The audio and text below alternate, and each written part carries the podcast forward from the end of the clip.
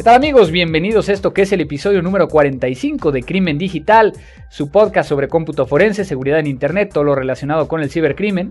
Mi nombre es Andrés Velázquez y vamos a estar platicando acerca de las consecuencias que hay después de que alguien hackea por diversión y que no ve las consecuencias que esto puede llegar a ocasionarle. Así es que no se vayan, va a estar muy interesante. Esto es Crimen Digital. Todos los días, millones de seres humanos nos conectamos a un sistema de información. Vivimos una realidad virtual donde convivimos, crecemos y maduramos. Enviamos y recibimos datos a través de una red donde nadie se conoce. Solo vemos imágenes y reflejos, no juzgamos, solo intercambiamos. Es mejor estar informado, no hay pretextos. Crimen Digital, el podcast conducido por Andrés Velázquez con todo lo relacionado al cómputo forense, seguridad en Internet y las últimas tendencias nacionales y mundiales del cibercrimen.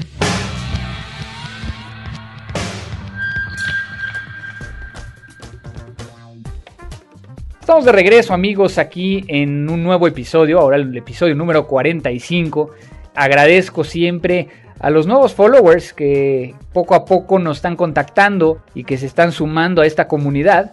Como ustedes saben, normalmente iniciamos comentando acerca de las vías de comunicación. Pueden llegar a enviarnos una comunicación a contacto arroba crimendigital.com o al Twitter arroba crimendigital o también desde la página crimendigital.com abajo de donde aparece la publicación de cada uno de los episodios. Pueden llegar a poner un comentario o también vía iTunes, que recuerden que también pueden llegar a colocar algún comentario. Por ejemplo, recibimos comunicación de Bruno Novelo, de Mauricio Hernández, de Adrián Flores, quien más por acá, Roger Rodríguez, que habla o que nos pregunta acerca de la, eh, la relación que hay entre ética y crimen digital o, las implicaciones desde el punto de vista ético que tienen los crímenes digitales. Bueno, es un tema que vamos a agregar ahí a la lista. Por acá, por ejemplo, Edgar Ronda, que también nos contacta. Víctor Hugo Cepeda, que bueno, ya también nos envió aquí cierta información y que vamos a estar revisando. Luis Valverde, que habla acerca de seguridad, temas de seguridad que le voy a estar contestando vía correo electrónico. ¿Qué más por aquí? Tenemos a la gente que nos contacta vía Twitter y que vía Twitter, por ejemplo, Máximo 0 o 0, Joe MX, por ejemplo, Pleox, que también eh, nos escribe, Panic High-343, que estaba descargando el capítulo número 44, el anterior, donde hablábamos con Daniel, eh, Identidad Robada, que creo que estuvo bastante bueno. También por aquel último agente, Sniffer L4BS o Labs, eh, Cybernext, el mismo Daniel, Identidad Robada, que estuvo aquí retuiteando y agradeciendo y demás, Huellas Herschel, también por acá, IntelliSolutions, M- MX y Diablo. ¿Quién más está? Bueno, así hay muchos acá. Gus Martínez, por ejemplo, también que nos enviaron comunicaciones. Y en la página de Crimen Digital, mm, eh, Eric Fuentes, Máximo, Fernando Coiman, Isaac, GL, Jaime Juárez, Conker, Andrés eh, Lopera, El Aprendiz, R. Romero y T, José. Entonces, bueno, aquí precisamente José me hace una pregunta que si podemos llegar a sacar un podcast que hable sobre las nuevas leyes que propusieron los diputados en la República Mexicana y qué beneficios traerá. Precisamente es una de las cosas que quería comentarles con ustedes y pues vamos a ponerlo en lo nuevo. Lo nuevo. Pues así es, en la semana pasada eh, acaba de salir una reforma que ya fue aprobada en la Cámara de Diputados. Aquí es muy interesante porque cuando sale esto y ha estado saliendo mucho en los medios, ¿qué significa que fue aprobada por la Cámara de Diputados? Que en este caso fue, fue aprobada por la mayoría, es decir, que todo el mundo votó a favor.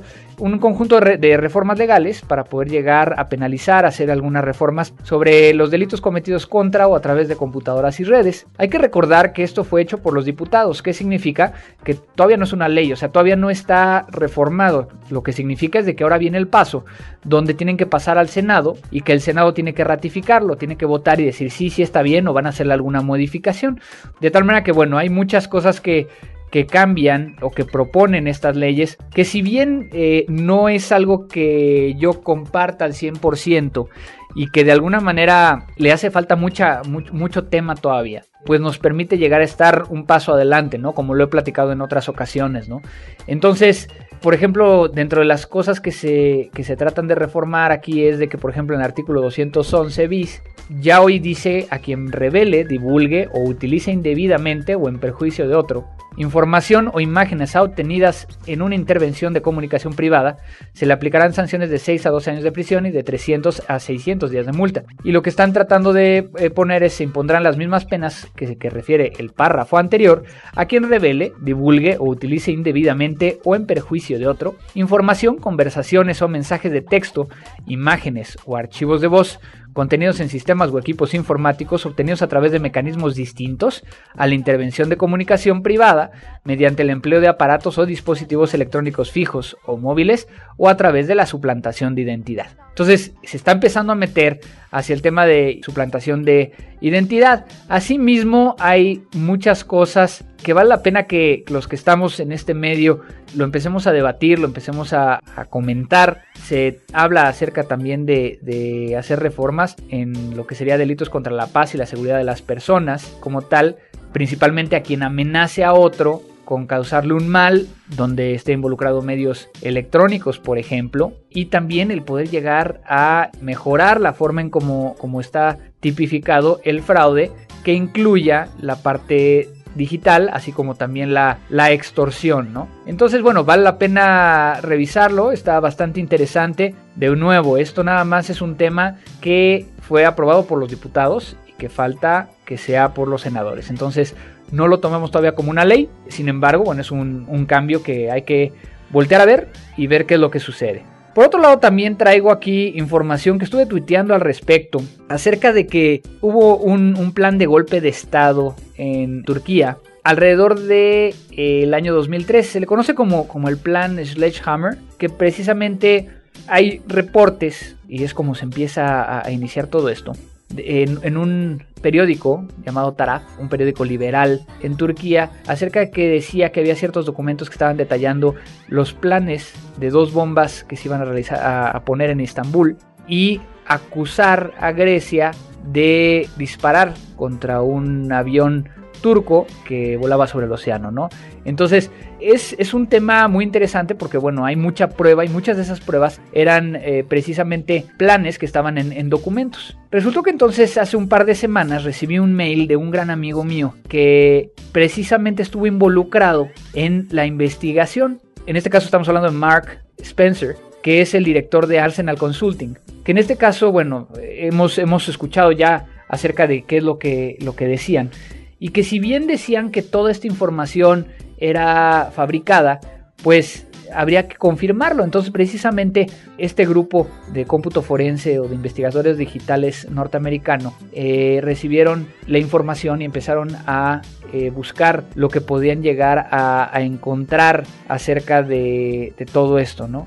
Y de alguna manera lo que, lo que empezaron a encontrar es que los documentos, todos parecía que toda la información coincidía, es decir, que los metadatos, la fecha de acceso, de creación y modificación, tanto dentro de los archivos como fuera de los archivos, es decir, dentro del sistema de archivos, coincidían y que no había ningún tema que llamara la atención que fuera falso. ¿Qué fue lo que sucedió entonces? Y, precisamente ahorita estoy sacando aquí la conversación que tuve con Mark, porque me dice que ellos empezaron a revisar y como buen examinador forense buscaban que hubiera alguna inconsistencia en cuanto a fechas, en cuanto a a, lo mejor algún, algún archivo que estuviera embebido dentro de otro y realmente no encontraban nada. Entonces, pues lo que él empezó a hacer fue de que empezó a pensar fuera de la caja, muchas de las cosas que les he platicado en algunas otras ocasiones. Empezó a encontrar, cuando eh, estaba haciendo la búsqueda, XMLs, lo cual lo mostró que era eh, bastante, bastante raro, ¿no? Porque había XMLs dentro de toda esta información. ¿Por qué? Porque todo el sistema de archivos, todas las fechas y horas, todos los metadatos del CD, porque eran unos CDs, decía 2002 o 2003. Y entonces hicieron unas hojas de cálculo impresionantes donde tenían toda esta información. Ahí Mark me dice literalmente, en ese momento yo pensaba que los documentos eran reales. Cuando empezaron a encontrar los XML, después de estar trabajando dos o tres semanas de que esto sucediera, empezaron a ver que algo estaba muy, muy, muy, muy mal ahí es donde empezaron a sospechar de todo. Empezaron a buscar remanentes de Office 2007, como Calibri. Y empezaron a tratar de ver, o empezaron a darse cuenta, de que había modificaciones sobre los archivos. Todo, él literalmente me dice que las personas que crearon este, esta evidencia hicieron un muy buen trabajo en tratar de regresar todo a una fecha del año 2000 o 2003. Y al final guardaron todos los documentos en Office 2000 y con un XP. Ahí es donde se quedaron ellos pensando. Y bueno, más allá que pensando, lo primero que se empezaron a encontrar es de que algunas de las herramientas que estaban utilizando de metadatos de Office no estaban funcionando como deberían. Que OLED eh, Deconstruct, como una de ellas, estaba bien y que Foca estaba bien, pero había unas otras que realmente no tenían nada que ver.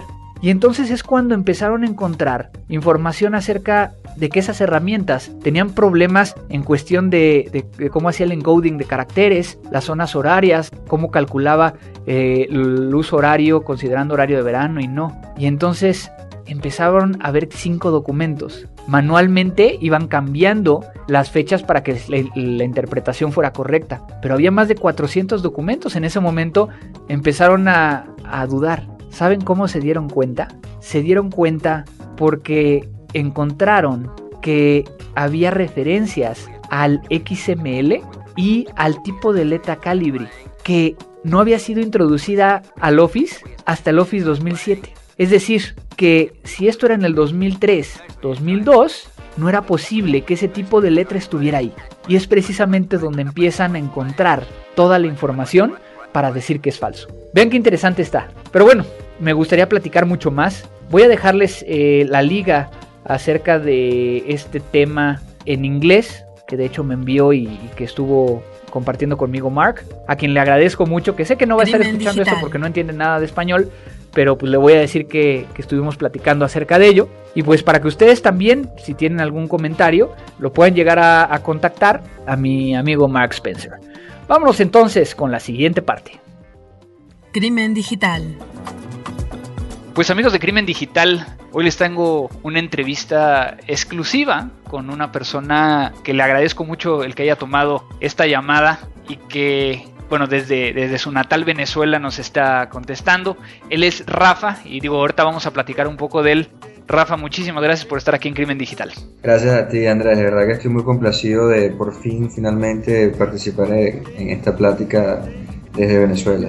Pues Rafa, para todos aquellos que que nos están escuchando, pues quizá no, no hayan oído hablar de, esta historia que está detrás de, de este nickname, porque ese era, además de que se llama Rafael, un nickname que ha aparecido en libros, como en, The Hackers Diaries, en Confessions of Teenage eh, Hackers, y que hay toda una, una, historia atrás, atrás de Rafa. Antes de que nos platiques un poquito de lo que estás haciendo ahorita, de lo que te sucedió, vámonos a aquel, aquel, no sé, 2000, año 2000. Pero yo creo que empezaste antes del 2001. Sí, sí, empecé en el año... Bueno, yo en realidad en la, en la informática empecé de niño, pero en seguridad empecé en el 95. Vayamos ese año 1998-99 y que tienes, no sé si un ofrecimiento o te unes a este grupo de, hackers conocidos a nivel internacional llamado World of Hell. ¿Cómo, ¿Cómo sucede esto y cómo te va llevando a lo que, a lo que va a ser la plática central de este, de este día? Bueno, eh, básicamente esto empezó porque había una red internacional que se llamaba, que se sigue llamando Box Network. Eh, Box viene de caja en inglés, eh, los hackers le llamaban caja a las computadoras. Box Network tenía un buscador de cracks o programas para de alguna manera violar su legitimidad que se llamaba hasta la vista.box.sk. ¿Qué pasa? Yo en esa época me dedicaba básicamente a hacer diseños eh, y programación. Y, y bueno, yo en, un IRC que tenían ellos, eh, me hice muy amigo de ellos y pertenecía al, Yo era un administrador de esa página. Esa página era muy visitada, era un motor de búsqueda de cracks. Y surgió la idea de decir, bueno, vamos a hacer algo. Siendo administrador de, Hasta la Vista, eh, agarramos y, teníamos realmente un quórum de, visitantes, pero no tanto usuarios normales, sino también expertos en el área de programación, en Europa básicamente.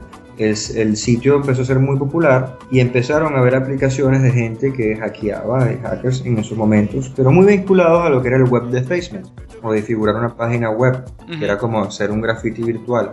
Bueno, yo me meto en la página, dejo mi firma y entonces era eso. Entonces, Marek, en este caso su alias era Cube, me dijo, bueno, pero vamos a hacer logos para hackers, logos for you.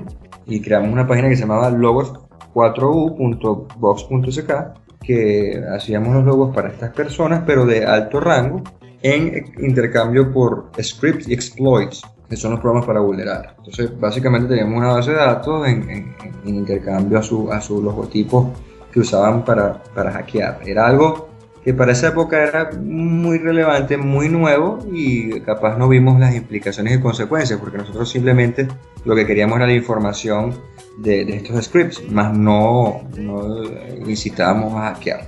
Total que en, eh, el sitio fue muy transitado y en un momento vino un grupo que se llamaba World Health que en, en los copiaespejos o los mirrors de esa época que era aldas.de de Alemania y safemode.org de Estados Unidos, tenían, que es lo que viene siendo hoy día Zone Age, hacían estos respaldos de páginas para ver quién era el que había hackeado más sitios de militares, este, gubernamentales, de sitios famosos y le colocaban unas estrellas y todas estas cosas. Entonces, en un juego de ideas de que ellos querían que le hiciéramos el logo y eso, ellos me invitan a ser partícipe de, de esta historia. ¿Tú, tú en ese momento, ¿cómo lo veías? Digo, porque eso es muy importante, digo, para todos los que, los que nos están escuchando, tú en ese momento pasaste de ser un hacker a, un cracker. ¿Cómo fue ese paso tan, que puede ser muy sencillo para poder llegar a hablarlo, pero que te empezaste a, pasar al otro lado? Sí, bueno, el, el tema cuando uno se pasa al otro lado y no ve las consecuencias e implicaciones, que primero yo no he visto casos relevantes que habían pasado, que había, había sido preso o, imputado, salvo el caso de Kevin Mitnick, que siempre fue como algo más leyenda de que, bueno, que el FBI, que la cosa. Esto se veía, era más un tema de, un reto entre los mismos hackers. Es un tema de ego, era un tema de inmadurez, un tema de que yo soy mejor que tú, tú eres mejor que yo. Pero ese cambio, como dices tú, fue una idea de juegos, pues, intelectual. Bueno, vamos a ver qué pasa, porque supuestamente cuando uno es bueno es, invisible, es irrastreable. Obviamente eso hoy día en el cómputo forense es mentira, ¿no? Todo es rastreable, todo es un registro y tiene consecuencias legales. Yo en esa época, estamos hablando del 2001, ni siquiera estaban las leyes de delitos informáticos que era mi país, eh, estadounidense, entonces bueno, era algo como muy eh, eh, inocente, ¿no? Entonces, para, hacerte el cuento corto, empezábamos a atacar estas páginas y dejamos el graffiti con, como hacen muchos script kiddies. Lo que pasa es que la, la, diferencia en esa época es que nosotros entrábamos en sitios que no entraban los script kiddies, que eran sitios militares, gubernamentales, con exploit más sofisticados, porque antes si mal no recuerdas, no usaban tanto los firewalls. Y entonces, bueno, tú al hacer un, un, reconocimiento activo de un servidor, tenías muchos servicios abiertos, cosa que no pasa hoy. Hoy día las vulnerabilidades del 80% es por aplicaciones web, porque te dejan abierto nada más el puerto 80 y 443. Antes estábamos hablando hasta de 8 puertos, ¿no? Y es entonces donde en ese en junio del 2001 hackeas a la Agencia de Sistemas de Información de la Defensa de Estados Unidos. Y que haces este web defacement donde, donde pones Wall is back, eh, refiriéndote al Wall of Hell, and kiss my ass cause I own yours. Ahorita lo vemos, o sea, ahorita lo ves tantos años de diferencia y qué piensas Digo, porque al final de cuentas, para los que nos están escuchando, tú llegaste a, estar preso por esta situación. Pero ahorita olvidemos esa parte porque ahorita vamos a platicar de ello.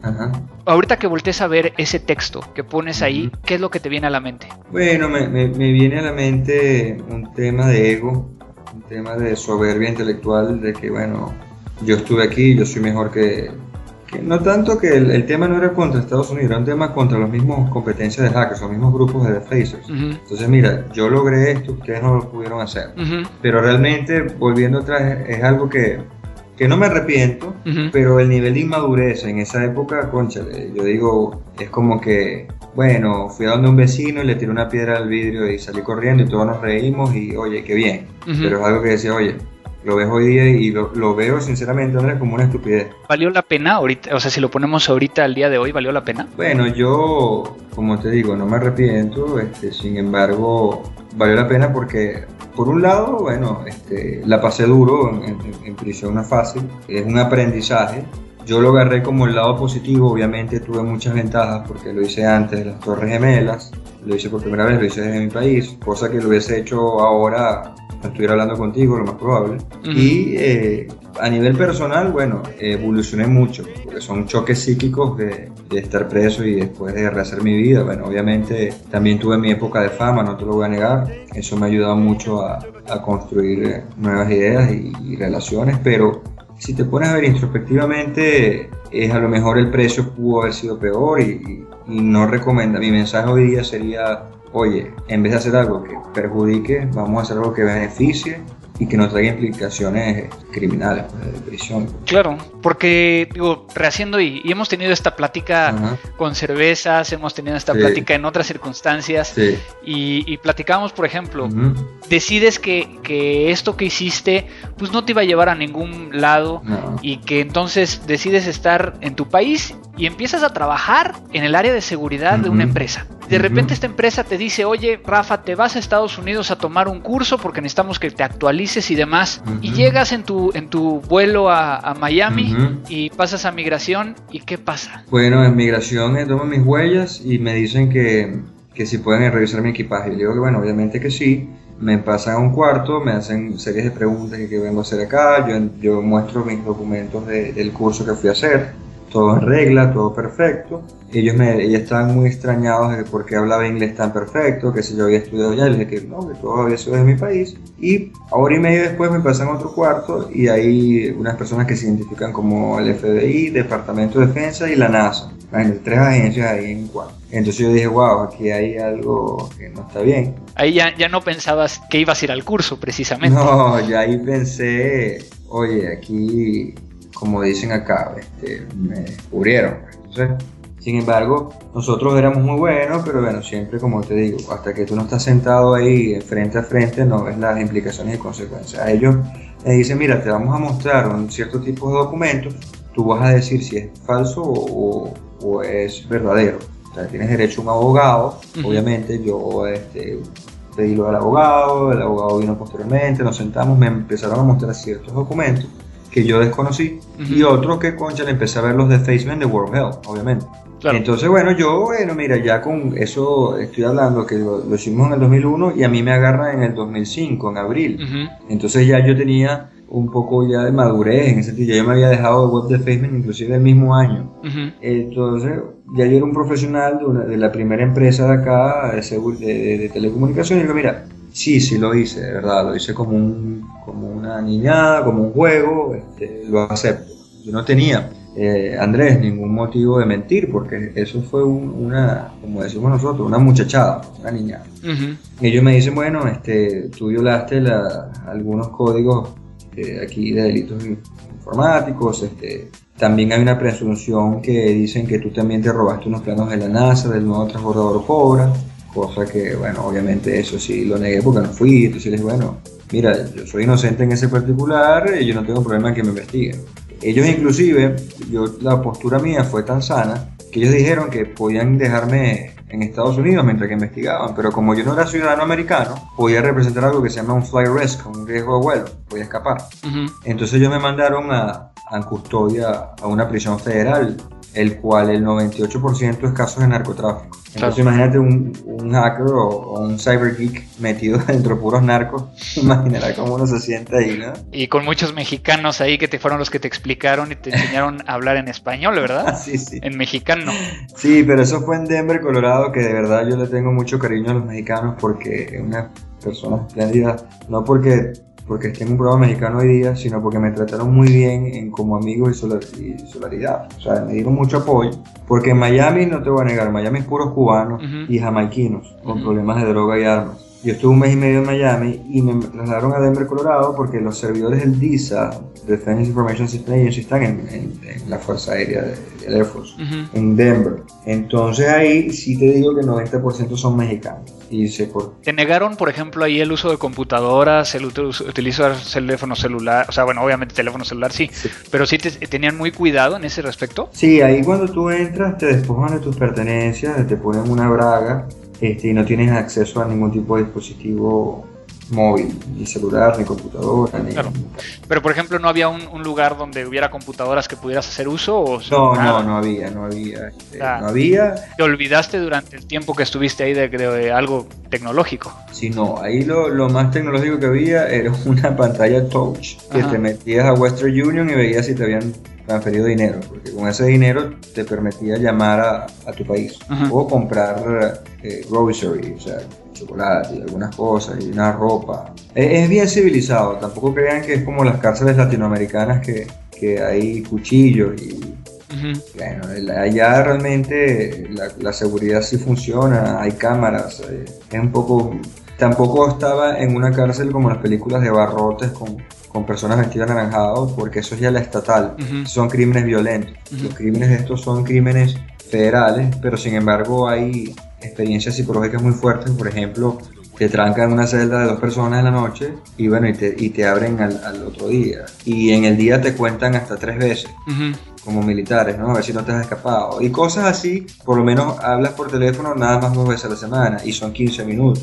Si tienes que recibir visitas, tienes que llevar una aplicación como, como de cinco páginas y, y, y si te la prueban o no te la prueban. O sea, eh, no está fácil. O sea, yo de verdad que, que le diría a los hackers hoy día que, que, lo, que no lo hagan, eh, que usen sus conocimientos para más bien crear y concientizar en pro de la comunidad de seguridad. Y, y que mira, que a veces lo que puede resultar un juego acarrea implicaciones delictivas. En ese entonces, ¿qué tanto conocimiento tenías tú del tema de, de, forense? O sea, ¿sabías que existía? Obviamente digo, no como el día de hoy, pero, pero ¿te imaginaste cómo hicieron el tema de la investigación para poder llegar a, a incriminarte a ti? Sí, nosotros estábamos muy bien empapados en el tema del, de las direcciones de IP de origen, estábamos bien en el tema de borrar las trazas en los servidores, tanto así que mi caso, dicen que cuando yo traté de borrar las trazas, el servidor se reseteó y era un servidor de balanceo de carga que afectó cuatro. Entonces por ahí se fueron, ¿no? También para que vean lo delicado del asunto. Y eso tuvo pérdidas en dinero. Cuando hay unas pérdidas, bueno, el, caso se agravía. Pero mis conocimientos eran, no eran avanzados como hoy día, pero sí, sí teníamos una presunción. Pero yo lo que quiero decir a, a los oyentes que el cómputo forense obviamente es clave para este caso. Pero también los organismos de investigaciones de Estados Unidos tienen algo que se llama inteligencia, que va más allá en un nivel de que no solamente el, los sistemas cómputo forense pueden levantar un registro o borrar data que trataste de destruir, recuperar data, digo, sino que también con sus redes y sus informantes pueden dar con el grupo. Tanto así que en el DEFCON número, creo que uno de los principales, en el año 2002, uno vino un hacker que se llama Rat y despegó en el DEFCON un teléfono. En la seguridad del hotel Riviera hizo un tomó el caso, levantó el caso, vio los nicknames de los hackers y entre los nicknames había uno que se llamaba Cowhead 2000. Cuando el Departamento de Estado pidió ese fax, y se dio cuenta que Cowhead estaba en la base de datos de World Health. De mandar un equipo rápido, lo metieron preso y lo que hacían era preguntarle por mí. Eso lo vi yo en mi affidavit, en mi queja criminal, perdón. Entonces cuando van a, casa de, esta persona, le hacen un allanamiento, le hacen el cómputo forense y no solamente están los exploits, sino que este muchacho, no sé por qué lo hacía, guardaba chats conmigo. Imagino por cuestión de ego, hablaba, con Rafa, qué sé yo. Y eso también en una investigación, en una operación de inteligencia, se dieron cuenta que, los vínculos míos y de ahí nace el caso, para que sepa, no es un registro de una IP. Claro, claro que, hay, hay, muchos elementos donde puede llegar a iniciarse. ¿Qué opinas ahorita? Digo, a final de cuentas, hoy trabajas, eh, eres socio de una empresa de reputación, de administración de reputación en línea allá en, Caracas, Venezuela. También eres fundador de Enfoque Seguro, este sitio donde eh, se trata de hablar acerca de seguridad y estos temas. Y también eh, algo que, me, invitaste hace tiempo a, participar al CPIU, que es el, la unidad investigativa en contra de la pedofilia, es una organización internacional. Muchas cosas han cambiado. Has cambiado desde tu forma de ver las cosas, tu forma de, utilizar tus conocimientos. Pero hoy, ¿cómo ves Anonymous comparado a ese? Digo, obviamente no es igual que el World of Health, pero ¿qué, ¿qué, qué, es tu percepción ahorita de Anonymous? ¿Cómo lo ves tú? Bueno, mira, eso es muy una pregunta muy importante, Andrés. Yo lo veo como cualquier grupo activista, pero Anonymous en este caso tiene una ideología política, incluso un poco anarquista, Nosotros, nuestra ideología era un poco de reto entre los mismos hackers, pero no se escapa de la misma realidad. Es un delito informático lo que están haciendo igual. Y tanto así que este, en julio del año pasado agarraron a 35 miembros de Anónimos del FBI en una operación en conjunto. Y ayer y antes de ayer han agarrado a 5 más. Entonces lo que yo le digo a estos chicos que se están de alguna manera ven a Anónimos como la, abrir la paja de Pandora, de, llenar o, de alguna manera drenar su adrenalina con los conocimientos, es que no lo hagan. No, no por, por mi experiencia personal, también por, por lógica y por sentido común de causa y efecto. Porque primero hay muchos copycats de Anonymous, los líderes ya están presos. Segundo, eh, genera desestabilización política a nivel de lo que pudiera ser la misión de Anonymous y la visión. La misión de Anonymous es contra el orden mundial. Eh, de alguna manera están contra cualquier tipo, hasta del mismo sistema capitalista. Yo le digo, bueno, mira, ya el mismo hecho de usar computadoras e internet están este, con el capitalismo, ¿no?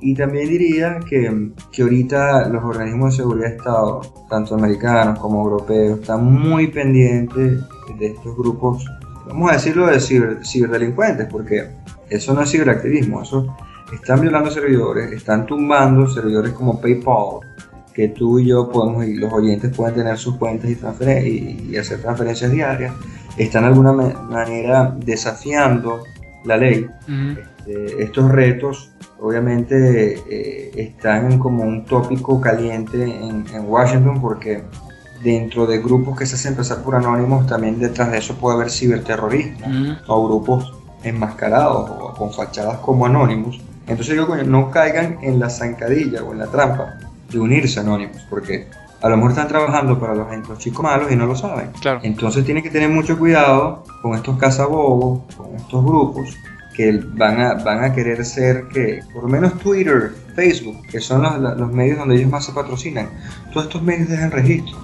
Todos estos medios son minerías de datos para comportamientos y patrones. Entonces, ¿para qué van a arriesgar su integridad cuando pueden invertirlos en ideas de, emprendedoras como buscadores de Google o, software de seguridad o, como el caso tuyo, software de cómputo forensics de, alta tecnología. Entonces, véanlo aquí objetivamente de que el malo no son los superpoderes, el, malo no es el, el, los peces capitalistas y los buenos son con los ciber hackers que están tumbando servidores donde también pueden estar las cuentas de nosotros. Claro porque la mayoría de los países pobres no tienen ni siquiera internet. Entonces estás defendiendo una causa que, ok, está bien, pero ¿por qué no la defiendes con ideas de beneficiar en vez de perjudicar? Es como que te digas, bueno, ok, yo, yo soy anónimo, yo pongo una bomba frente a una embajada. No, ¿por qué no más bien abres una fundación de ayudar a los niños? Claro. En vez de colocar una bomba. Claro, y, yo creo que esto, esto lo, has, lo has obtenido y lo, has visto a partir de,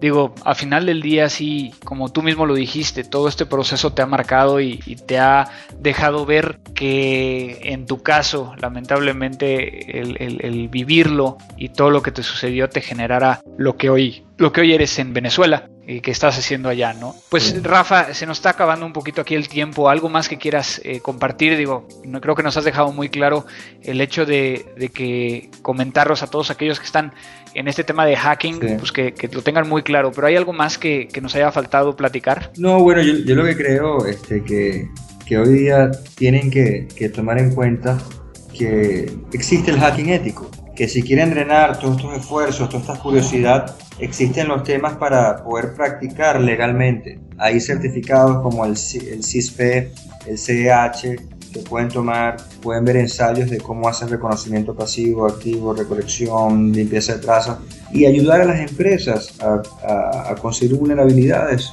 con la máscara de un hacker y le pagan muy bien por eso. Ahorita es uno de los trabajos más demandados. Entonces, mi, mi mensaje hoy día es, ok, en vez de meterte a un grupo como Anonymous, puedes aplicar para un certificado e ir a una empresa y vas a ganar mucho dinero y te va a ir muy bien. Porque Anonymous lo que te puede ganar es mucho tiempo en prisión. Gracias, Andrés, de verdad que muy amable. No, al contrario, Rafa, Rafa Núñez, realmente te agradezco por este tiempo, por, por digo, nos conocemos de hace varios años y hemos, hemos tenido incluso unas participaciones dando conferencias juntos, incluso aquí en México, en, Colombia y demás. Para mí era muy importante el, integrarte a este, a este podcast. Y simplemente una pregunta que, me, que ahorita me vino a la mente.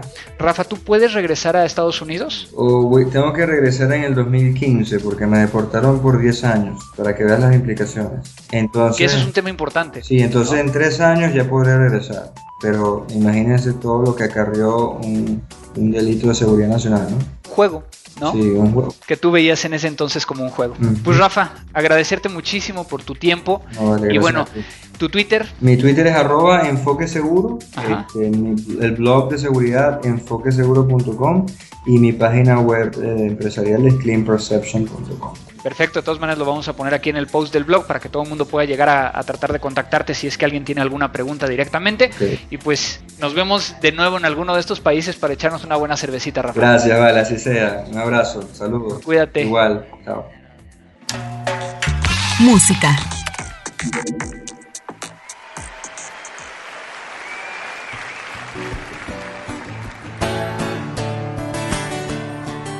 Estamos escuchando un cover de In Your Eyes por Jeffrey Gaines, un cantante afroamericano que de alguna manera es muy interesante todo lo que ha hecho, el tipo de música, pueden llegar a encontrar mucha información acerca de él en diferentes páginas de, YouTube. Y pues no me queda más que dejarlos con esto que es In Your Eyes.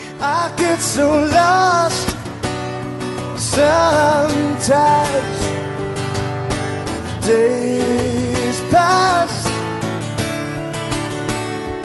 and this emptiness fills my heart.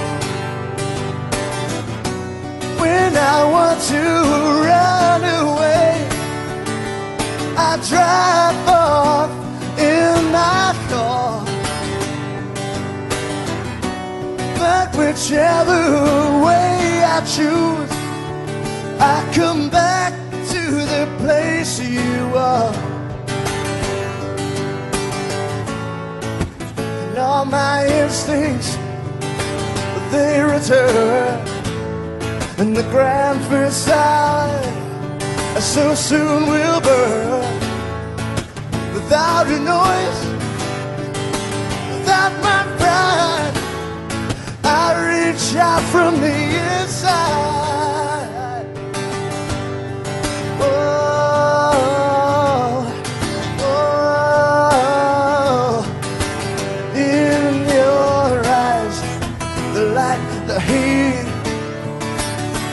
Complete. I see the doorways to a thousand churches and resolution of all my fruitless searches.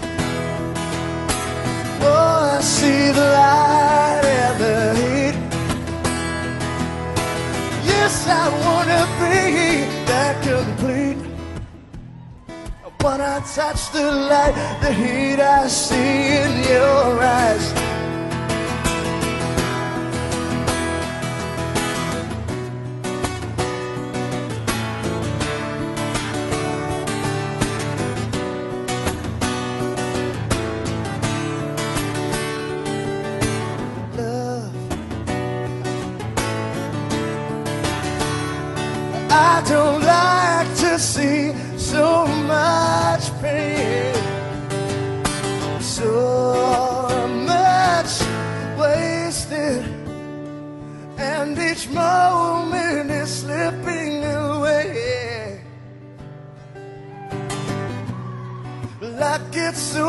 Tired, working so hard for our survival.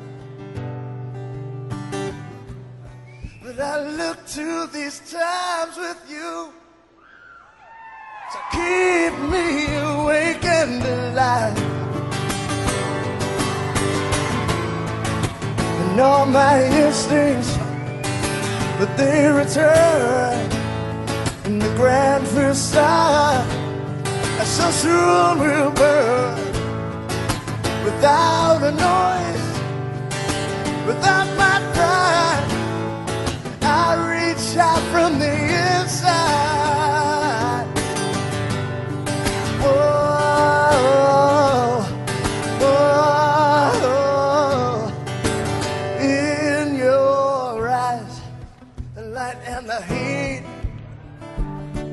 complete.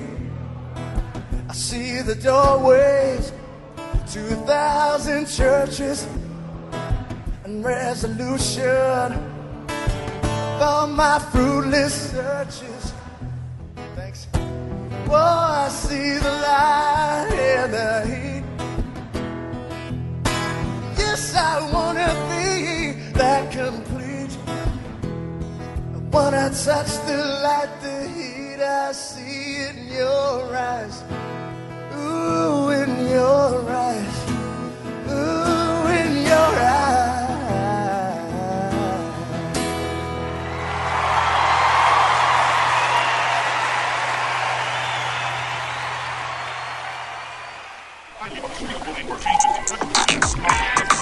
Recomendaciones.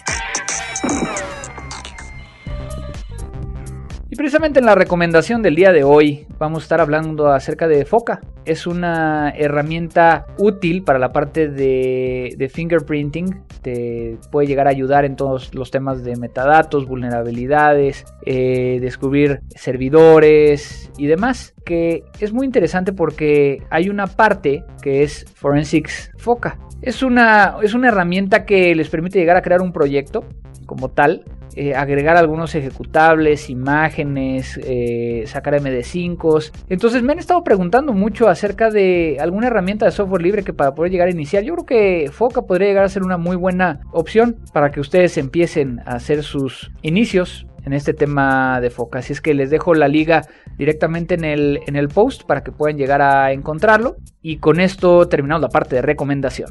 Crimen digital. Pues de nuevo estamos terminando un nuevo episodio. No me queda más que pedirles que nos contacten, ya saben, a contacto arroba crimendigital.com, al Twitter arroba crimendigital. También pueden llegar a contactarme en mi Twitter personal, arroba cibercrimen. La página de Crimen Digital es crimendigital.com. También recuerden que puede llegar a estar vía iTunes. Ya tenemos todos los episodios, tanto en iTunes como en la página, para que lo puedan llegar a descargar. Y pues agradecerle, como siempre, a Frecuencia Cero, a Abel Cobos en la producción, postproducción, emisión, subirlo al internet, quitarme a veces las el sonido feo que, que puede llegar a, a, a, grabar cuando estoy haciéndolo aquí desde casa. Y pues agradecerles a todos ustedes. Esto fue Crimen Digital. Crimen Digital, el podcast conducido por Andrés Velázquez con todo lo relacionado al cómputo forense, seguridad en Internet y las últimas tendencias nacionales y mundiales del cibercrimen. Frecuencia Cero, Digital Media Network, www.frecuenciacero.mx. Pioneros del podcast en México.